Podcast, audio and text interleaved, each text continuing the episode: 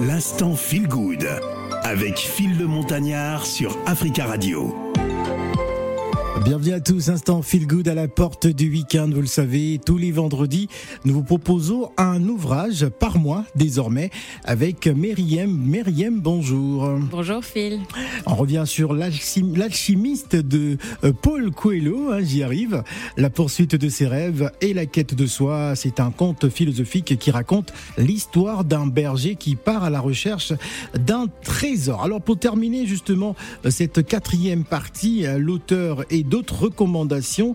On va commencer par la présentation de Paul Coelho. Qui est cet auteur brésilien, Myriam? Cet auteur brésilien, c'est vraiment un auteur qui a marqué les esprits, hein, déjà par euh, son plus gros succès aujourd'hui euh, dont on parle, l'alchimiste, hein, qui s'est vendu à des, je crois, 85 millions d'exemplaires, traduit dans 80 langues dans, dans le monde. Donc ça veut dire qu'il a vraiment touché l'universalité de chaque être humain. Il a mis dedans beaucoup de spiritualité, de sagesse euh, et d'histoires un peu poétiques et mystérieuses, Et je pense voilà qui amène et qui invite au voyage. Donc euh, il a gardé euh, vraiment cette manière d'écrire dans d'autres livres que que donc euh, j'aurai peut-être l'occasion de vous présenter un autre jour. Hein. Mais pour revenir à lui, il a grandi au Brésil, il a étudié la chimie avant de se tourner vers la musique et la poésie. Il a fait euh, une carrière, il a une carrière artistique, il a été acteur, mais aussi journaliste, producteur de musique. Mais pour en revenir à sa carrière d'auteur, il a écrit plus de 20 livres en tout. Euh, au-delà de l'alchimiste, donc il s'est pas arrêté à ce succès-là. Euh, et parmi ses livres principaux, Le pèlerin de Compostelle, qui raconte l'histoire d'un homme qui abandonne sa vie pour aller euh, faire un pèlerinage sur les chemins de Saint-Jacques de Compostelle. Il a écrit La voleuse de livres, qui raconte l'histoire d'une jeune fille juive qui se lie d'amitié avec un libraire allemand et apprend à aimer les livres. Donc il ramène vraiment la contradiction, mais montre aussi l'universalité. Il a écrit L'adulateur, qui euh, explore lui, à l'inverse, les thèmes de la trahison, de la solitude et de la recherche de vérité euh, à travers l'histoire d'un escroc brésilien qui voyage dans le monde. Il est retourné, on va dire, à son pays. Euh, il a écrit aussi Véronica décide de mourir, qui raconte l'histoire d'une jeune fille qui décide de se suicider, mais se retrouve à l'hôpital psychiatrique et où elle découvre, on va dire, de nouveaux horizons spirituels. Donc Phil, on voit bien que il a vraiment une touche spirituelle et philosophique où il essaie un petit peu de comprendre le monde, comprendre l'être humain et surtout lui montrer le chemin peut-être d'une voie qui le rendrait peut-être plus heureux et plus en lien avec vraiment ce qui lui ressemble et sa quête de soi. As-tu d'autres recommandations hein, de contes philosophiques africains? Bien sûr. Hein. donc euh, aujourd'hui, on parle euh, d'un auteur euh, brésilien, comme on appelle ça. Ça fait partie un peu de l'Afro World parce que le Brésil aussi a un lien historique avec l'Afrique. mais sinon, pour revenir aux auteurs africains, on a bien sûr Amadou Ampateba, hein, auteur malien qui a publié de nombreux contes déjà et certaines histoires philosophiques, notamment Kaidara, qui est une initiation incroyable à, à l'initiation Peul que je conseille vraiment et c'est vraiment dans le dans le même type, on va dire, euh, euh, d'histoire un peu mystérieuse et mystique.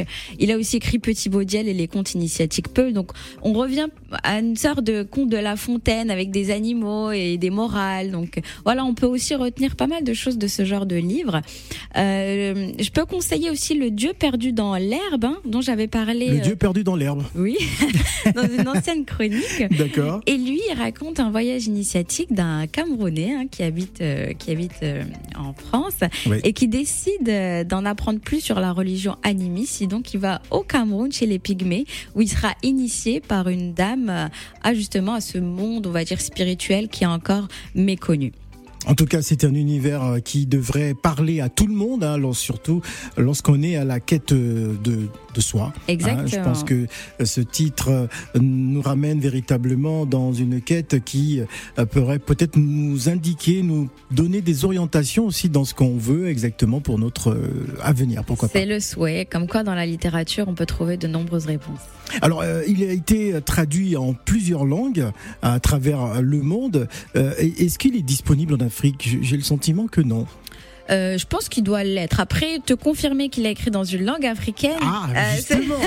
ben, ben, je pense pas. J'ai des, doutes. Ouais, justement, voilà pourquoi je pose la question. J'ai vraiment des doutes, mais je pense qu'il y a potentiellement quelque chose à faire. À vérifier, hein. peut-être que oui, hein.